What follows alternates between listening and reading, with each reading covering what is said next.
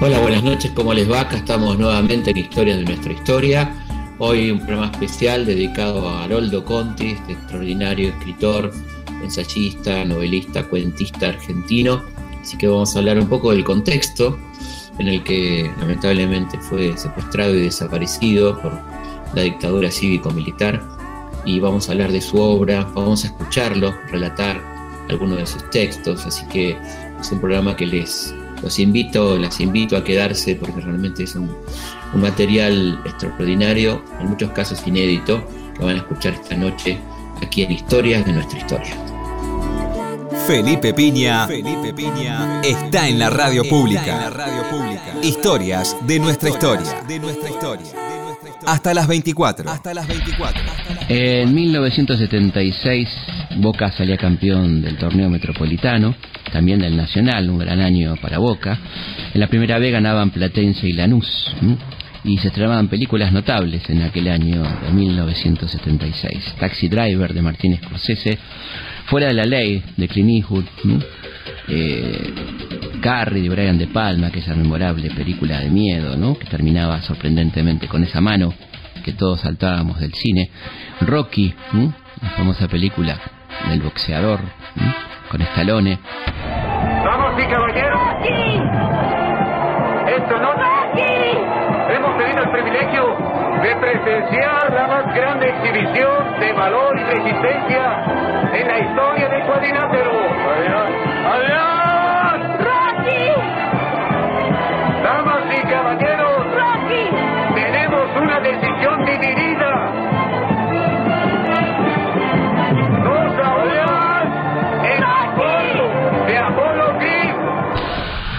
una gran película Casanova de Fellini, ¿eh? que narraba la vida de aquel don Juan célebre del siglo XVIII. Y para divertirse un rato, La Pantera Rosa ataca de nuevo.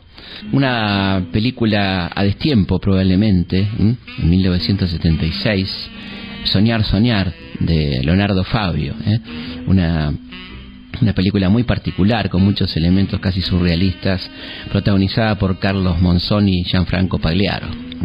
Una película verdaderamente notable y altamente recomendable para ver con mucha locura, con muchas cosas muy locas.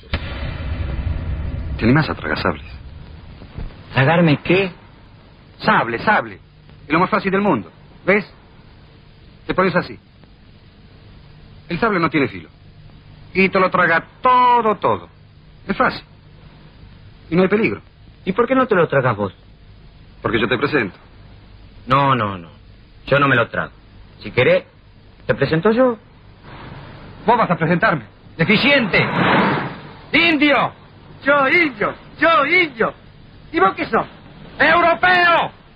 ¡Y yo soy un europeo! Si tuviera el enano. ¡Y anda a buscarlo al enano! ¡Siempre me venís con el enano! ¡Anda a buscarlo al enano! ¡Siempre insultando vos! Adiós sui generis. Eh, la película que reflejaba aquel último recital en el Luna Park, aquella despedida de muchas cosas que se producía a fines de 1975. Alicia del País de las Maravillas eh, se estrenaba también en aquel momento y bueno, y a nivel musical vivíamos un esplendor increíble, ¿no? Estaba Genesis con The Trick of a Tale, eh, Queen con The Day of Thrice un día las carreras, ¿eh? eh aquel, aquella famosa película de los hermanos Marx, Rolling Stones, Black and Blue, eh, Wins, Win over America, eh, los VGs con Children of the War ¿eh? y ABBA con Arrivals para otro tipo de público, por supuesto. Ahí estaba ABBA y el eterno Bob Dylan o Bob Dylan, como más te guste con Desiree. En medio de todo esto, un 5 de mayo de 1976, una patota del ejército, de las tres Fuerzas Armadas, irrumpía la casa de un escritor y se lo llevaba para siempre. Eh, el escritor se llamaba Haroldo Conti, había nacido en Chacabuco, provincia de Buenos Aires, el Día de la Patria, el 25 de mayo de 1925. Vamos a tratar de descubrir, de indagar juntos a lo largo de toda esta hora qué había hecho de malo, qué había hecho o de bueno justamente, sobre todo de bueno, Haroldo Conti para que los milicos se lo llevaran aquella madrugada del 5 de mayo de 1976.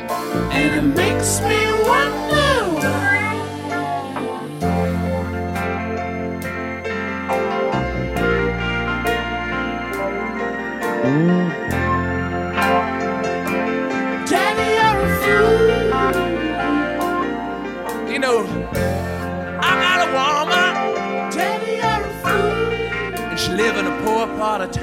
And I go see her sometime. We make love so fine. I put my head on her shoulder. She said, Tell me I'm in trouble. You know what she said? She said, Ooh, Daddy, you're a fool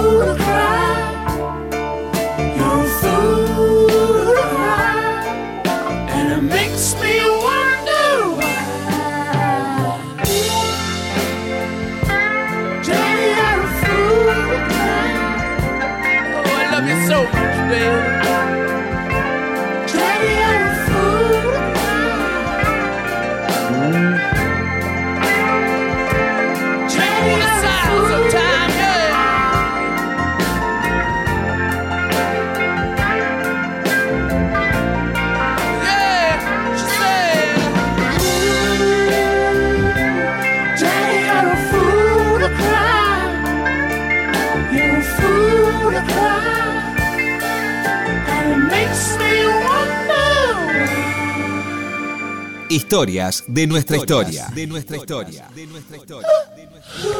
Haroldo Conti fue un poco de todo en su pueblo natal y en otros lugares por los que transitó. Tenía un vínculo muy interesante con su papá, eh, Pedro Conti, quien fue, entre otras cosas, fundador del Partido Peronista en Chacabuco. Trabajó en distintas cosas, fue conductor de camiones, este, fundador de algunas empresas frustradas eh, profesor universitario, profesor de colegio. Eh, y también seminarista. Su mamá lo internó en un seminario donde él realmente dice que ahí empezó su creatividad, porque se aburría mucho, empezaba a escribir los domingos algunas obras de títeres, algunos textos para obras de títeres, y ahí empezó su gusto por la literatura. Este seminario quedaba en Ramos Mejía, y ahí fue donde empieza entonces el gusto de Haroldo por la literatura.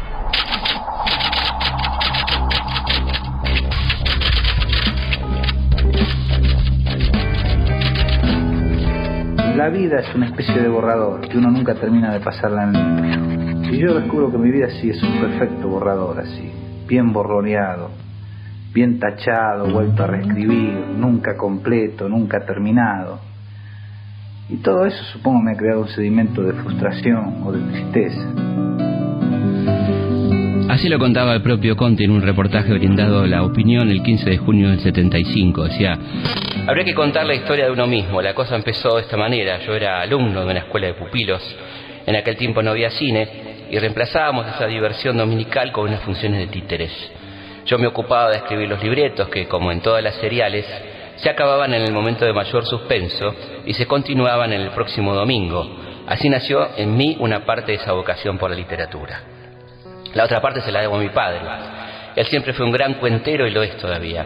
Es un hombre de pueblo que cuenta y cuenta cosas como toda la gente de pueblo, que a veces no tiene otra cosa que hacer.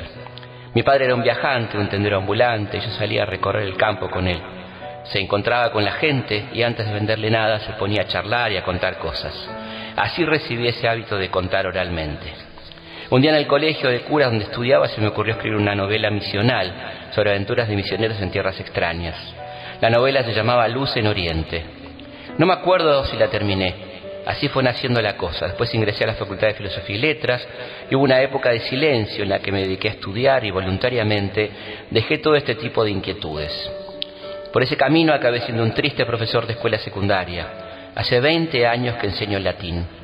Después se me dio por el teatro. En aquella época estaba en boga los teatros independientes. La experiencia fue dramática. En esa época la Municipalidad de Buenos Aires había organizado jornadas de teatro leído en el Odeón. Se seleccionaban obras de autores nobles y se leían al público. Lo lamentable era que el público estaba constituido por aquellos que habían sido rechazados en el concurso. En cuanto los actores comenzaban con el parlamento, los del público que estaban con una bronca negra se levantaban y empezaban a despotricar contra la obra. Y esto fue lo que me pasó a mí y me borré para siempre del teatro. Por aquellos años conocí el Delta, uno de los metejones de mi vida. Me dediqué a construir un barco, me fui metiendo muy adentro de un determinado mundo y fui conociendo a la gente de la costa, los isleños, la gente de los barcos, y con toda naturalidad, mientras construía ese barco, surgió Sudeste. Así empezó todo. Bueno, acá habla, entre otras cosas, de Sudeste, una de sus grandes obras, una, una, gran novela, ¿no? Un, libro maravilloso de Haroldo Conti, este hombre con influencias múltiples, como decíamos antes, un tipo de mucha vida, que fue un poco de todo, comerciante, piloto, aéreo, eh, y que eso le daba evidentemente una mirada muy particular, ¿eh? una mirada muy particular sobre la vida, no se la habían contado, la estaba viviendo él personalmente. Chacabuco, como tantos pueblos de la provincia de Buenos Aires, tiene la particularidad, si puede llamarse así, de que uno se asoma a la puerta y mira hacia un lado y otro y ve a ambos fondos de las calles los árboles, el campo y siente el cerco del campo constante. Eso se siente evidentemente en Chacabuco, apenas uno da hace unos un par de cuadras está en el campo. Ese campo fértil, rico, no solo en riqueza material, sino también en riqueza humana. Vamos a empezar a escuchar la voz de Haroldo Conti, algo que hacemos siempre aquí, darle mucha importancia a los audios. Vamos a escuchar a Haroldo entonces hablando sobre sus maestros Borges, Cortázar, Cortázar y Borges. Bueno, Borges es un cuchillo clavado en la espalda de sábado. Y Cortázar es una espada directamente, ¿no? Hay cuestiones personales en. Él también, como muchos de nosotros, ha sido periódicamente detractor y admirador de Borges. Cuando uno puede derrotar, lo que tiene que Borges tiene una suma habilidad, eh, como se pone más allá de la literatura, en el fondo le porta un comino, es decir, en el fondo, eh, Borges está trabajado por una cosa que creo que me pasa a mí también, la futilidad de la vida.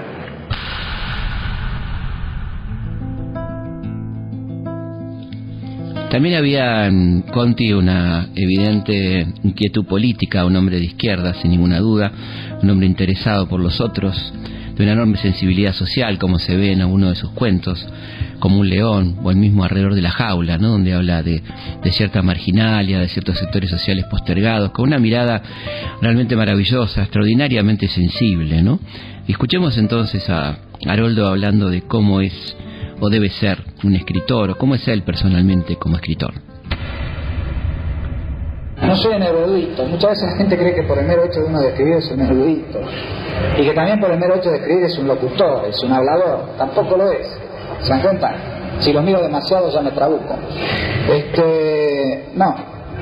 El escritor es escritor nada más que cuando escribe, después es, es cualquier otra cosa.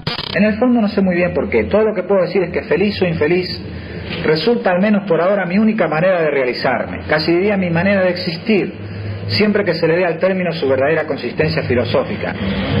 Puedo usurpar momentáneamente otras vidas, pero donde me asumo en, en términos absolutamente personales es en esta cosa del escribir, con sus encantos y desencantos también absolutamente personales.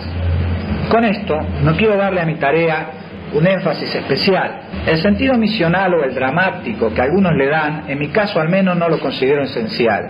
Digo nada más que es mi manera de realizarme. Lo que tiene de padecimiento va por mi cuenta. Un tema reiterado en aquellos años 70 de lo que estamos hablando era el compromiso del, escritor, el compromiso político del escritor, hasta qué punto tenía que estar comprometido.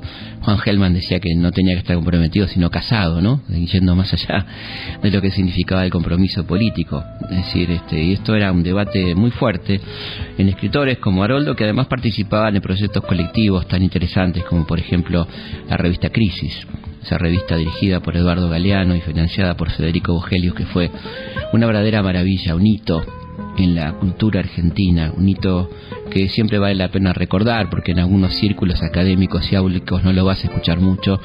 Estamos hablando de la revista literaria, probablemente una de las revistas literarias junto a Sur, aquella fundada históricamente por Victorio Campo, podemos decir sin duda una de las revistas literarias más importantes de la historia argentina.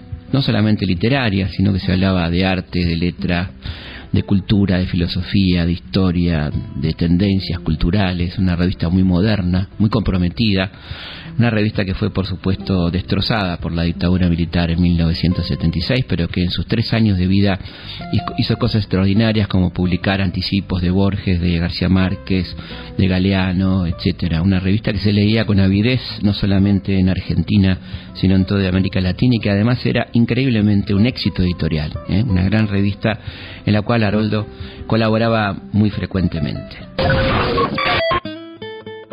En esto del escritor comprometido, entonces es interesante lo que dice Haroldo, que vamos a hacer una salvedad. Él nombra en ese momento a Vargas Llosa, ¿eh? un escritor que en aquel momento era un hombre de izquierda, y hoy vos sabés perfectamente qué es Vargas Llosa, que si algo no es, es un hombre de izquierda o progresista. No sé si me siento libre, pero he hecho un culto a la libertad. Por ejemplo, nunca he aceptado trabajos si no son trabajos solitarios, que no me coarten, que me dejen maniobrar libremente. He renunciado a muchas cosas por eso. He preferido un viaje o mandarme a mudar o una aventura al dinero o a tantos otros beneficios, la gloria, elogio, lo que sea. En ese sentido, no sé si ellos creen en la libertad, pero de todas maneras practicarla, ¿no? que es lo que importa, creo. ¿Qué es para Ahora no hablo, no, no amo la libertad en abstracto como podría ser Vargas Llosa, ¿no? Y ya entramos en el terreno político. ¿Te das cuenta? En fin, yo creo que a veces inclusive hay que sacrificarla, la de uno y a veces la de los demás, desgraciadamente, por un bien social mayor.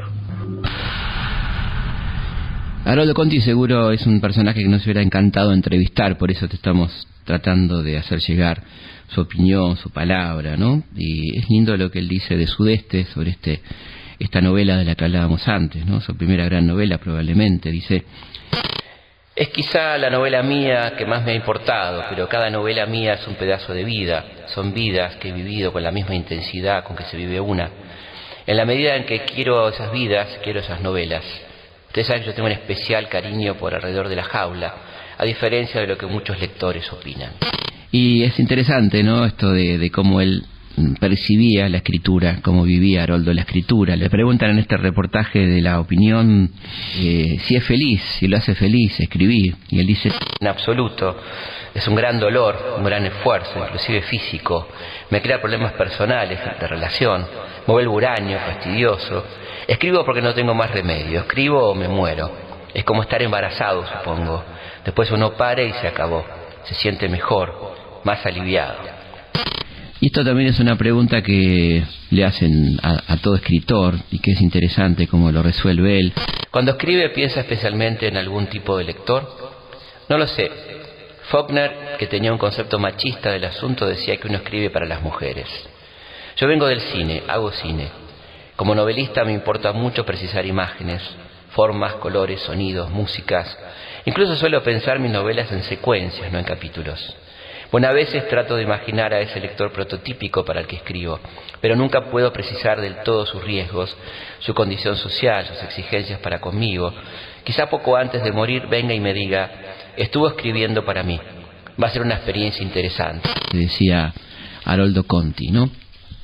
Que agregaba además en torno a cómo sabe si un próximo escrito, también una pregunta muy interesante que uno le hace a los escritores de ficción muy frecuentemente, ¿no? Como sabe si lo que está escribiendo va a ser un cuento o una novela. Y él dice, no sé realmente, pero lo intuyo. Sé instintivamente cuando un tema da para un cuento y otro para la novela.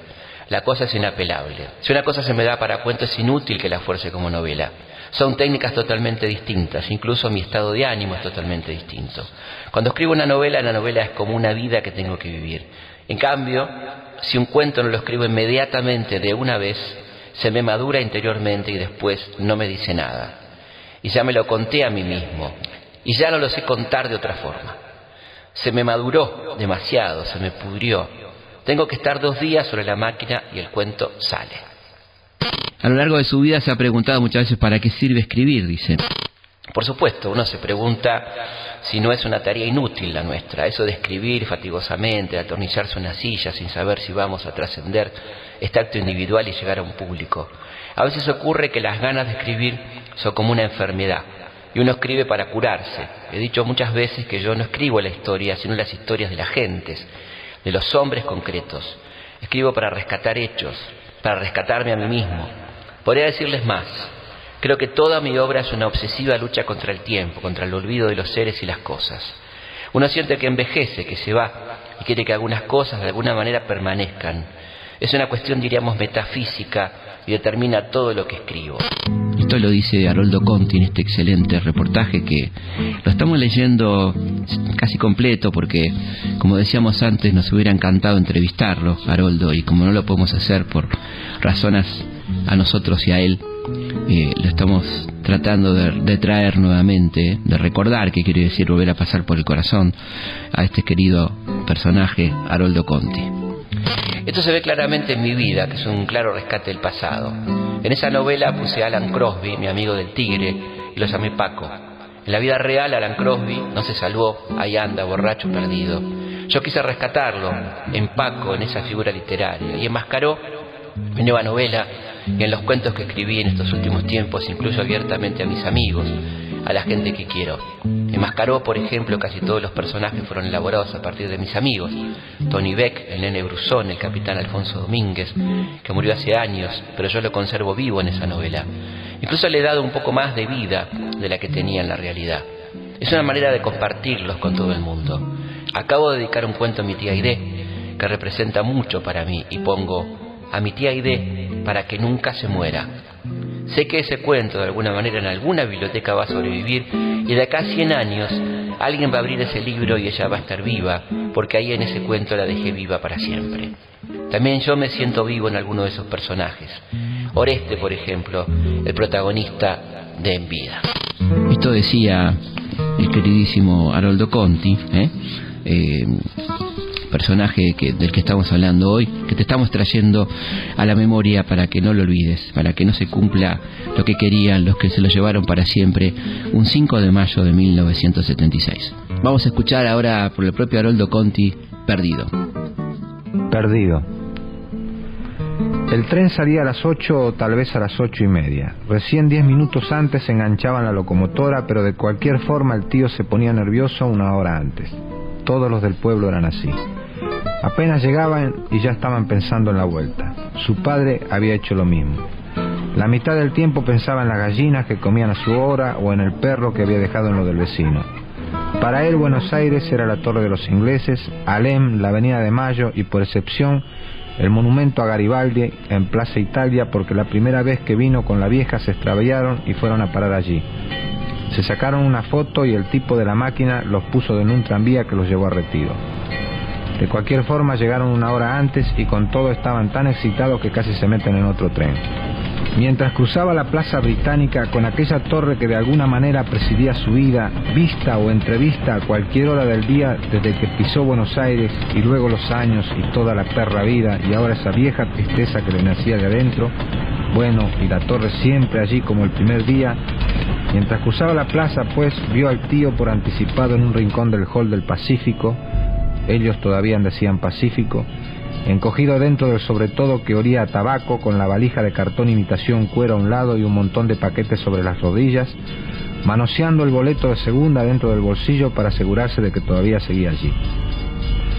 Lo había llamado dos o tres veces desde el Hotel Universo, pero él estaba afuera y la muchacha entendió las cosas a media. Después trató de llegar hasta la casa a pie, por supuesto, pues los troles y los colectivos lo espantaban.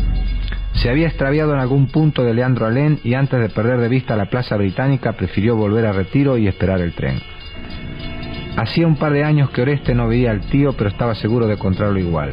La misma cara blanca y esponjosa, salpicada de barritos y de pelos con aquellos ojos deslumbrados que se empequeñecían cuando miraba algo fijo, el moñito a lunares marchito y grasiento, el mismo sobre todo negro con el cuello de terciopelo, el chambergo alto y aludo que se calzaba con las dos manos y el par de botines con elásticos.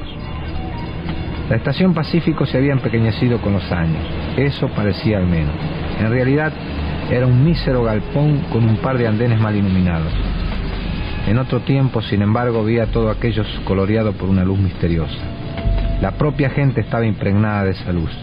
Era espléndida, leve y gentil como si no fuera a cambiar ni a morir nunca y la estación lucía como un circo.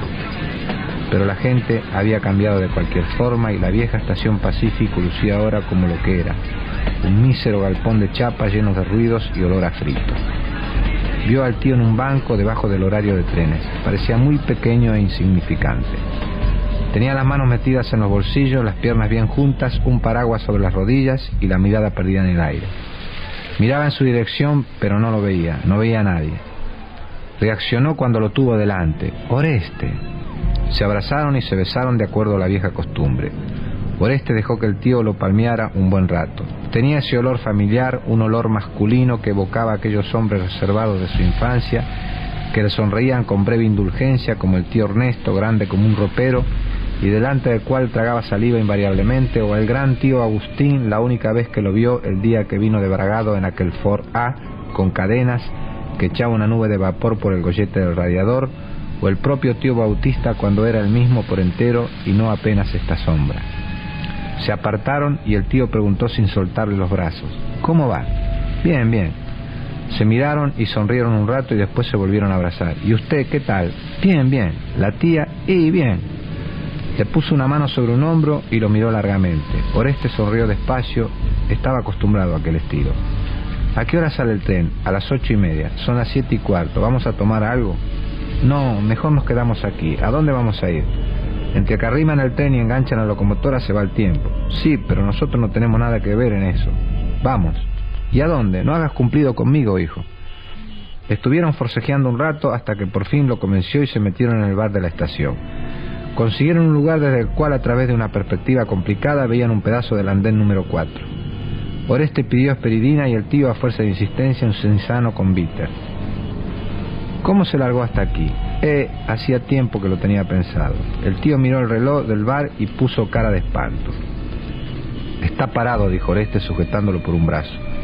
No parecía convencido. Sacó y examinó el viejo tizot con agujas orientales. ¿Qué te decía? Ah, sí, vine a ver a mi primo Vicente. Hacía años que no lo veía. Somos del mismo pueblo, Baigorrita. Le estaba prometiendo siempre que hoy, que mañana, sorbió un traguito de cinzano. Está viejo, casi no lo conozco. Permaneció un rato en silencio, con el mismo gesto abstraído que tenía cuando esperaba en el hall. ¿Qué tal? ¿Cómo va eso? Volvió a preguntar con desgano. Bien, bien, se progresa, se progresa. Se miraron con afecto, sonrieron y callaron. El tío había sido siempre así, el tío y todos ellos. Traje una punta de encargue, la tía me pidió una lata de sal de Junt. Hace más de un año que anda detrás de eso. Me fui a buscarla a Junín hace dos meses. No, en noviembre, hace cuatro meses. ¿Para qué sirve? Para el estómago. Es una gran cosa. La gente toma ahora toda clase de porquerías, pero esto es realmente bueno. Sirvió una locomotora y el tío se alarmó. Falta todavía. Volvió a mirar el reloj y solvió otro poco de sinsano. Bueno, fui a la franco inglesa y conseguí todo lo que quise. Le mostré el tarrito al tipo y me dijo, ¿cuánto quiere? Apenas lo miró, ¿te das cuenta? Dentro de un rato iba a desaparecer en la ventanilla de un vagón de segunda y no lo vería hasta dentro de cuatro o cinco años. Había otros cinco antes de ahora. Su viejo desapareció hace un día y no lo vio más.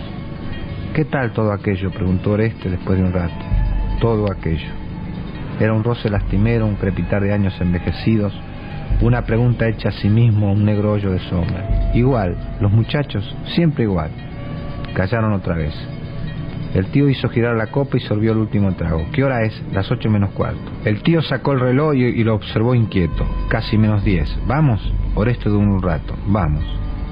Estaban enganchando la locomotora. El tío recogió los paquetes y la valija y comenzó a caminar apresuradamente hasta el andén número 4. Parecía haberlo olvidado. Oreste trató de tomarle la valija y el tío lo miró con extrañeza. Está bien, muchacho, no te molestes. Dele saludo a las tías, a todos. Gracias, querido, gracias. Corrieron a lo largo del tren tropezando con los tipos de segunda que corrían a su vez como si la estación se les fuera a caer encima y metían por las ventanillas a los chicos o las valijas para conseguir asiento. El tío trepó a uno de los vagones cerca de la locomotora y al rato sacó la cabeza por una ventanilla. ¿Cuándo vas a ir por allá? preguntó mirando más bien a la gente que se apiñaba sobre el andén. Apenas pueda. Tenés que ir. Eso es, ¿cuándo dijiste? Cuando pueda. El tío se apartó un momento para acomodar la valija, después se sentó en la punta del banco y permaneció en silencio. Se miraron una vez y el tío sonrió y dijo, este. Él sonrió también desde muy lejos, al borde del andén. Sonó la campana y el tío asomó apresuradamente medio cuerpo por la ventanilla. Chau, querido, chau, dijo y lo besó en la mejilla como pudo. Trató de besarlo a su vez, pero ya se había sentado. El tren se sacudió de punta a punta. El tío agitó una mano y sonrió seguro. Oreste corrió un trecho a la par del tren. Corría y miraba al tío que sonreía satisfecho como aquellos hombres de la infancia. Luego el tren se embaló y Oreste levantó una mano que no encontró respuesta.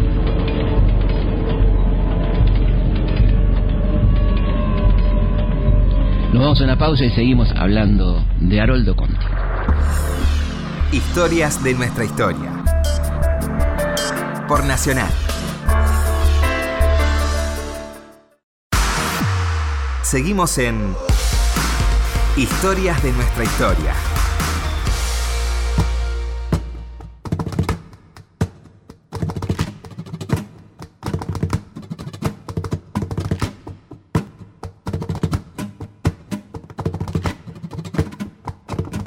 Seguimos en Historia de nuestra historia. Bueno, quiero recordarles las vías de comunicación, nuestra página web www.historiador.com.ar, también nuestro Instagram, arroba felipe.pigna, que ya superamos los 700.000 seguidores, la verdad que estamos muy contentos y seguimos creciendo. Gracias a ustedes, la verdad que es una muy linda vía de comunicación. También por Twitter, nos pueden seguir, eh, arroba Felipe Pigna y desde ya la página oficial de Facebook. Eh, así que bueno, y finalmente nuestro correo, consultaspigna arroba gmail.com. Seguimos eh, los jueves con el curso del CONEX, todos los jueves de 20 a 22. se pueden inscribir en ccconex.org, conex con K, ccconex.org. Es un curso sobre grandes hechos mundiales y su repercusión en Argentina. Bueno, continuamos con este programa especial dedicado a la memoria del extraordinario poeta, ensayista, cuentista Haroldo Conti. Felipe Piña está en la radio pública. Historias de nuestra historia. Hasta las 24. Tal vez yo soy un poco parecido a mis hombres, por eso los saco como son y es allí donde está el compromiso. No en el hecho de urdir una literatura comprometida, lo cual es bastante confuso, sino en el de asumir un compromiso con la vida. Por 1966 publica Alrededor de la Jaula, que ganó el premio de la Universidad de Veracruz. Una, una hermosa novela sobre gente de la marginalia, de la costanera, de los recreos de la costanera donde había humoristas y todo tipo de personajes. Y centra también la historia en un chico que adopta un animalito y eh, todo ese vínculo ¿no? con, este, de, cariño, de necesidad de poner el afecto en algo y, está puesto en esa mascota. Y curiosamente esta novela eh, fue llevada al cine mientras Haroldo Conti estaba secuestrado y desaparecido. Fue filmada y estrenada por Sergio Renan, una cosa bastante insólita que ocurrió en nuestro país. Esa película se estrenó en 1977, cuando Haroldo estaba desaparecido y seguía sufriendo los vejámenes en los distintos centros de detención por los que fue pasando. Bueno, ya hablé infinitamente sobre eso, inclusive este, estoy, creo, en proceso de maduramiento con respecto a ese tema. Yo hasta hace poco compartía aunque no sé si es exactamente su pensamiento, el criterio o la opinión de Cortázar. Es decir, yo el compromiso, y no estamos refiriendo y distinguiendo el compromiso a lo político, lo asumo como intelectual, no exactamente como creador, porque creo que la creación es el terreno de la pura libertad. Entonces, el compromiso lo asumo como intelectual, es decir, en un plano más consciente. Yo no puedo comprometerme a escribir una novela justamente comprometida o política, con mensaje político.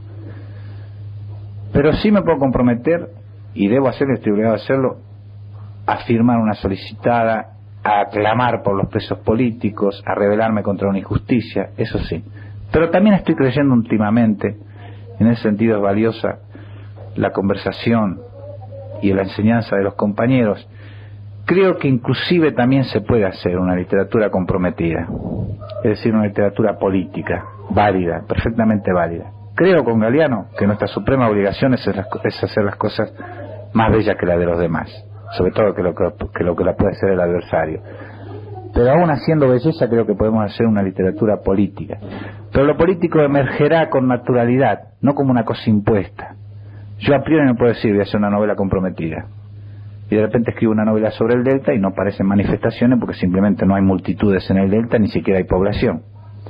Pero de todas maneras, si yo estoy muy metido, porque tengo que meterme en todos los temas que yo trato a fondo, si he vivido y mamado profundamente lo político, el drama político del país, de toda manera aún en esa soledad emergerá. Desde 1967 hasta el final de sus días, Conti era profesor de latín en el normal número 7 y en otros colegios de Buenos Aires. Allí iba a conocer a la que sería su última esposa, una exalumna.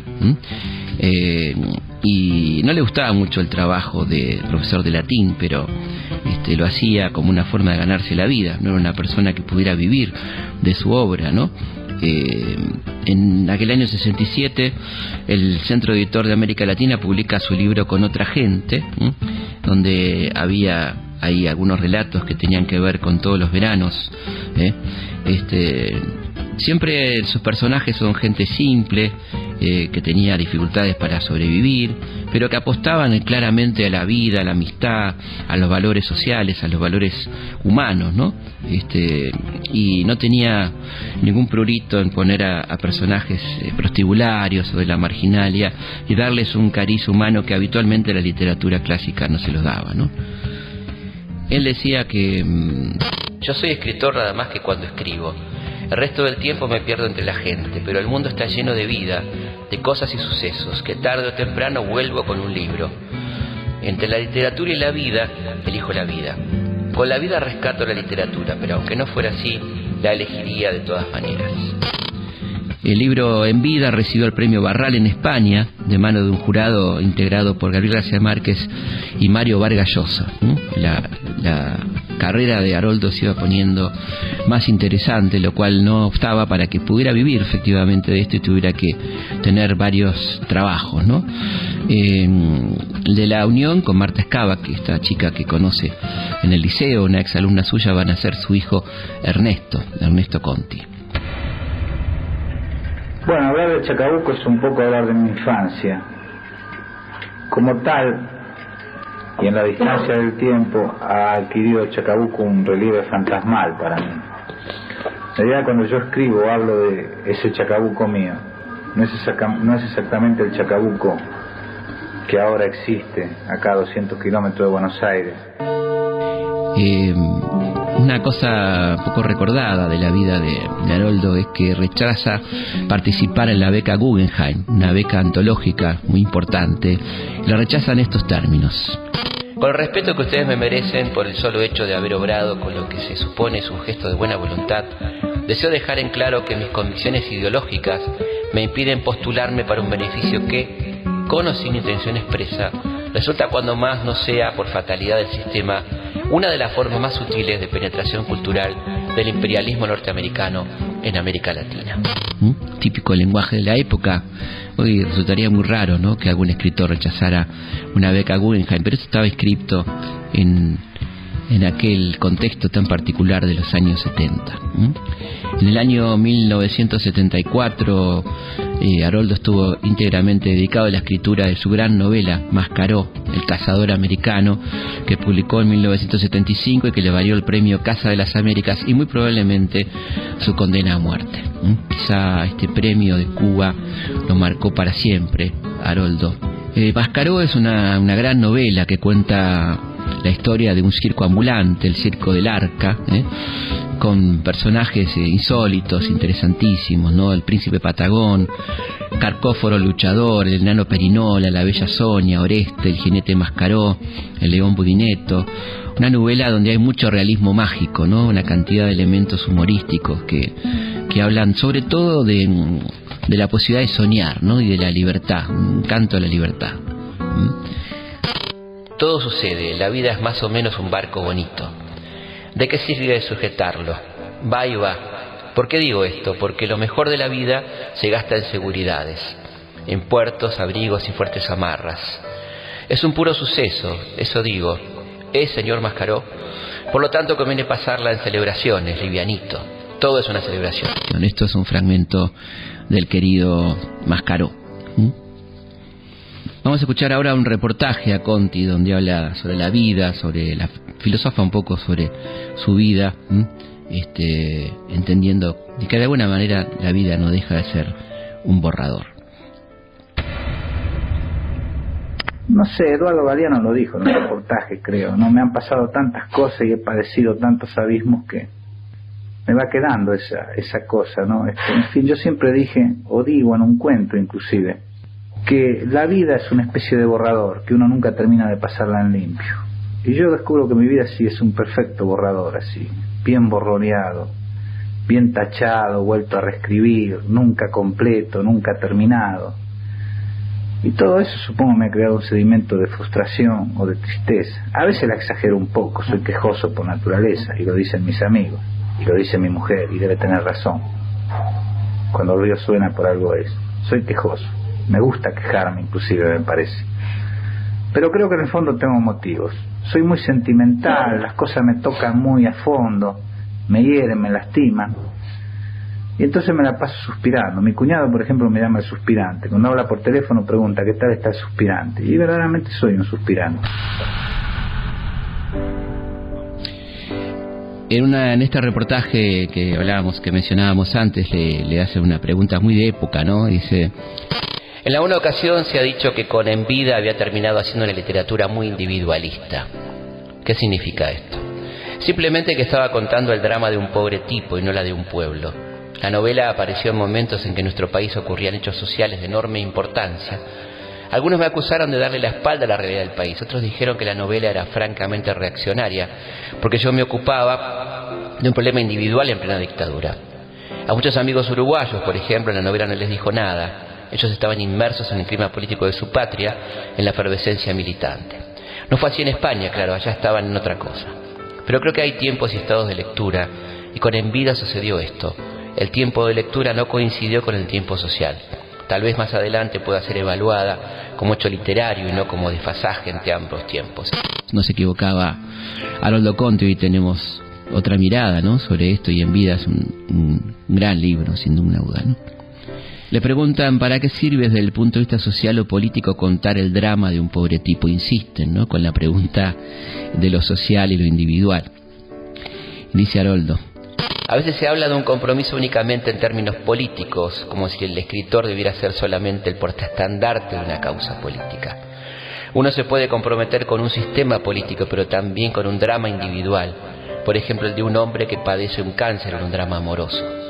El hombre en su totalidad es una causa. Mucha gente habla de la revolución y olvida que las revoluciones las hacen los tipos concretos. En vida quise hacer la radiografía de un hombre del montón, jodido por esta sociedad, castrado en sus posibilidades de elegir. Qué interesante, ¿no? Qué, qué buena, qué buena definición, ¿no? De lo que es, eh, lo que tiene que ser la preocupación. Termina contestando esta cuestión de lo individual y lo social, ¿no? Los que algunos no vieron es que Oreste termina por hacer su elección, y esto está dicho explícitamente en el último párrafo.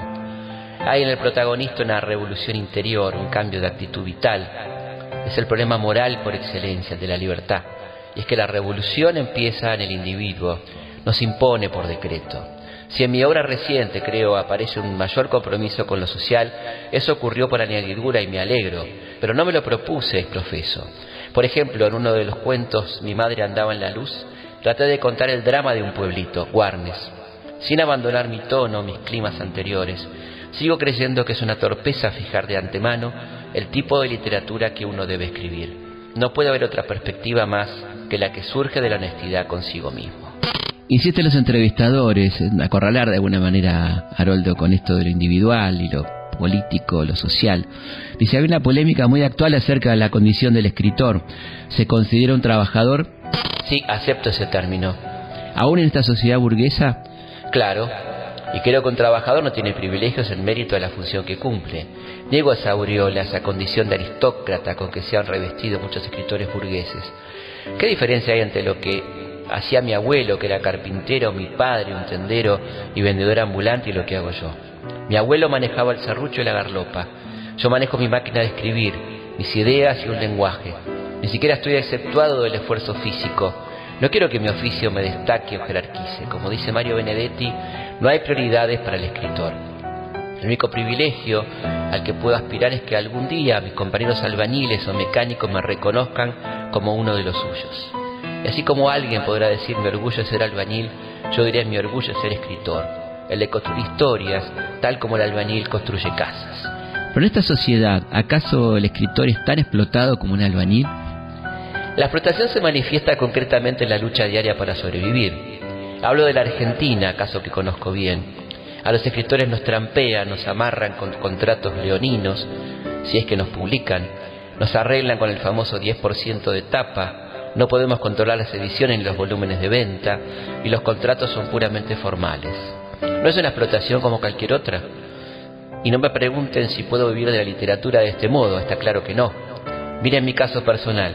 Tengo seis o siete premios internacionales y sin embargo mi ingreso fijo sigue siendo los 200 mil pesos mensuales que gano como profesor de latín en una escuela secundaria. Otros, otros halagos económicos no tengo me gusta viajar, creo que para mi oficio es imprescindible conocer lugares y gentes. Viajaría eternamente, pero los viajes me los tengo que financiar yo, generalmente. De modo que un viaje hacia lo desconocido y maravilloso puede ser irme a mi pueblo, a 200 kilómetros. Es toda una hazaña, pero cuesta muchos pesos. Pero eso es que no me queda más remedio que vender mi obra y discutir el precio.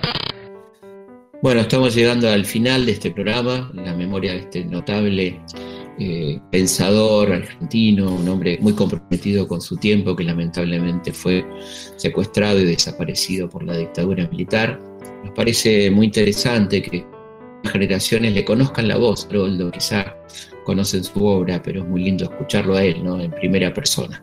Nos volvemos a encontrar, como siempre, aquí en Historia de nuestra historia, lunes a las 23 horas por Radio Nacional, la radio pública. El último, un buen día me hice un vago, así como lo oyen. No sé cuándo empezó, pero aquí me tienen tumbado a un costado del camino esperando que pase un camión y me lleve a cualquier parte.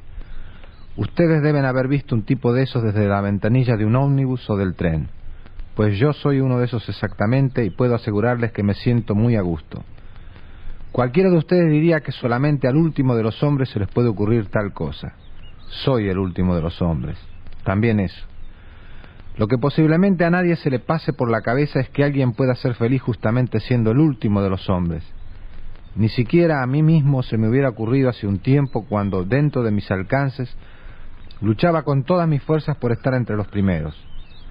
Pero no es eso lo que quiero decir, al menos por ahora. Me preguntaba sencillamente cuánto empezó. Este es un hábito que me queda de la otra vida, es decir, la vida de ustedes, porque ¿qué puede importarle a un verdadero vago cómo y cuándo empezó cualquier cosa? El día que se me quite esta costumbre habré alcanzado la perfección, pero comprenderán ustedes que no puedo proponérmelo porque ante todo un vago no se propone nada, de manera que lo mejor es dejar así las cosas. Mezclando un asunto y otro, lo mismo me pregunté el día que del brazo de Margarita mis manoseos en el parque de Sama que entonces no tenía esas malditas luces de mercurio que le alumbran a uno hasta el pensamiento, me conté frente a un cura. Tal vez la cosa empezó ahí. No quiero decir que me tomara desprevenido, pero de cualquier forma con el tiempo pareció que había sido así.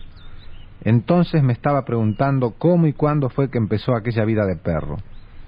No es que hubiese dejado de querer a Margarita, supongo que tampoco ella había dejado de quererme a su manera, pero justamente era esa podrida manera la que me tenía desconcertado. Bastara que yo dijera blanco para que ella dijese negro. De saberlo un poco antes yo también habría dicho negro, aunque estoy seguro de que eso tampoco habría servido para nada porque lo más probable es que entonces ella hubiese dicho blanco. Así era Margarita y no le guardo rencor. Quiero que comprendan esto, no le guardo rencor a Margarita ni a toda esa puta vida como se dice vulgarmente y para abreviar. En ese caso no sería un verdadero vago, si bien tampoco lo soy del todo, aunque por otro motivo como queda dicho. ¿Me creerán ustedes si les digo que a pesar de todo conservo muy buenos recuerdos de aquel tiempo? Yo era feliz también a mi manera y si aquello terminó es porque no podía pasar otra cosa. Quiero decir que mis pies apuntaban en una dirección y los de ella en otra y la tristeza habría sido seguir juntos cuando cada uno tenía su camino por delante. Había llegado mi momento. Con la poca plata que pude arañar en los bolsillos me compré una bicicleta de paseo. Ustedes se preguntarán qué tiene que ver en esto una bicicleta. Si quería largarme, todo lo que debía hacer era tomar el primer camino que se me pusiera por delante. Tienen razón. Sin embargo, todavía estaba lleno de dudas y vacilaciones, es decir, en el fondo aún tomaba en cuenta a la bosta.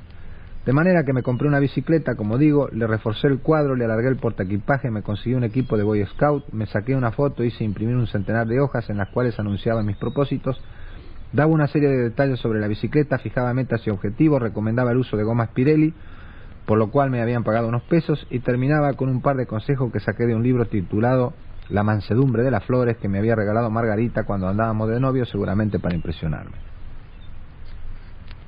Cuando estuve listo le anuncié mis proyectos a Margarita para ver la cara que ponía.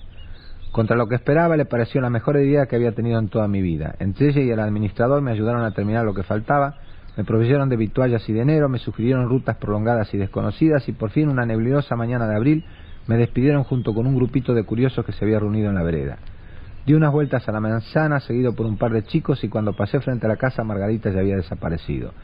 Levanté una mano de cualquier forma y dije adiós a aquella vida. No voy a contarle los pormenores del viaje, pero en general la pasé bien y todavía le estaría dando a los pedales si no fuese que estaba hecho para otra cosa. Es necesario que entiendan esto. Tengo en un gran concepto a los andarines, exploradores, raidistas y demás gente por el estilo, pero un vago es otra cosa. No establezco comparaciones. Son algo distinto simplemente. Desde afuera parece todo lo contrario. Por eso yo comencé en esa forma porque veía las cosas desde afuera. Por un tiempo me encontré a gusto con aquella vida. La gente me trataba bien, no me tomaba muy en serio, pero estoy seguro de que más de uno habría cambiado su maldita jaula por mi bicicleta alpina. A ese le digo que todavía está a tiempo. Allá iba yo silbando y pedaleando y el mundo tiraba de mí alegremente, hasta que un día la verdad me golpeó en la cabeza así de rápido y simple, y fue el día que vi un verdadero vago tumbado al costado del camino. Estaba echado así como yo en este momento y aunque seguramente era la única persona que vi en mucho tiempo, no se le movió un pelo cuando pasé junto a él arrastrando una nube de polvo. Sin embargo, me bastó mirarle a los ojos y comprendí en el acto. Yo iba de un punto a otro, él sencillamente estaba tumbado en el centro del mundo. Quiero decir que para mí las cosas se resolvían en distancias, estaban más o menos lejos y yo más o menos cerca, pero por mucho que me moviera no iban a cambiar demasiado. No pretendo que me comprendan, pero con solo que hagan un esfuerzo sabrán lo que digo. Algunos, por supuesto, los que todavía no están vivos, pero con el agua al cuello. Vendí la bicicleta en el primer pueblo que me salió al paso y volví al camino nada más que con lo que tenía puesto. Desde ahí arranca mi verdadera historia porque en cierta forma acababa de nacer. No les voy a contar esa historia porque solo tiene sentido para un vago. Veo una nube de polvo en la punta del camino, debe ser un camión. Solamente les digo esto, no tengo nada de manera que tampoco tengo de qué preocuparme, lo poco que recuerdo en los términos de ustedes lo recuerdo como si fuera de otro y si miro para adelante pues sencillamente no espero nada lo cual es la mejor manera de estar preparado para lo que sea. Debiera explicar lo que entiendo por estar preparado porque es un término más bien de ustedes, pero no vale la pena y además el camión está cerca. Es un camión, efectivamente. Mi cuerpo se pone de pie liviano y contento, es la ventaja que les decía. Eso me tiene constantemente de buen humor o a lo sumo de un humor melancólico, lo cual me ayuda a pensar en todas estas cosas que me enseña el camino. Estoy limpio y vacío en medio de él, de manera que siento la tierra y las cosas como nadie podría hacerlo en este momento excepto otro vago. El tipo me debe haber visto y tal vez se alegre porque viene solo. Extiendo mi admiración por los raidistas a los camioneros también. Por lo menos cuando están en el camino se parecen más a nosotros que a ustedes. Lo digo sin rencor. No sé a dónde me llevará ese camión ni qué será de mí el día de mañana. La verdad que el día de mañana no existe para mí y creo que por eso me siento vivo. Levanto la mano y el camión se detiene. Hace un rato era una mancha borrosa al extremo del camino. Sé que en este punto mi vida se cruza con la del tipo que trae encima y que a partir de ahora me nace otra vida, por así decir. Sé también que como estoy limpio y vacío le sacaré todo el gusto posible. Así una vez y otra vez. El tipo abre la puerta y agita una mano. Allá voy donde sea. Historias de nuestra historia. de nuestra historia. Conducción, conducción. Felipe Piña. Felipe Piña. Producción, producción. Cecilia Mucioli. Cecilia Mucioli. Edición, edición Martín Mesud. Martín Mesud. Creo que todos buscamos lo mismo. No sabemos muy bien qué es ni dónde está. Oímos hablar de la hermana más hermosa que se busca y no se puede encontrar. la conocen los que la perdieron, los que la vieron de cerca irse muy lejos y los que la volvieron a encontrar la conocen los presos. La libertad, algunos faloperos algunos con problemas de dinero porque se despiertan soñándola. Algunos que nacieron en el tiempo equivocado. La libertad. Todos los marginales del fin del mundo, esclavos de alguna necesidad los que sueñan despiertos, los que no pueden dormir. La libertad.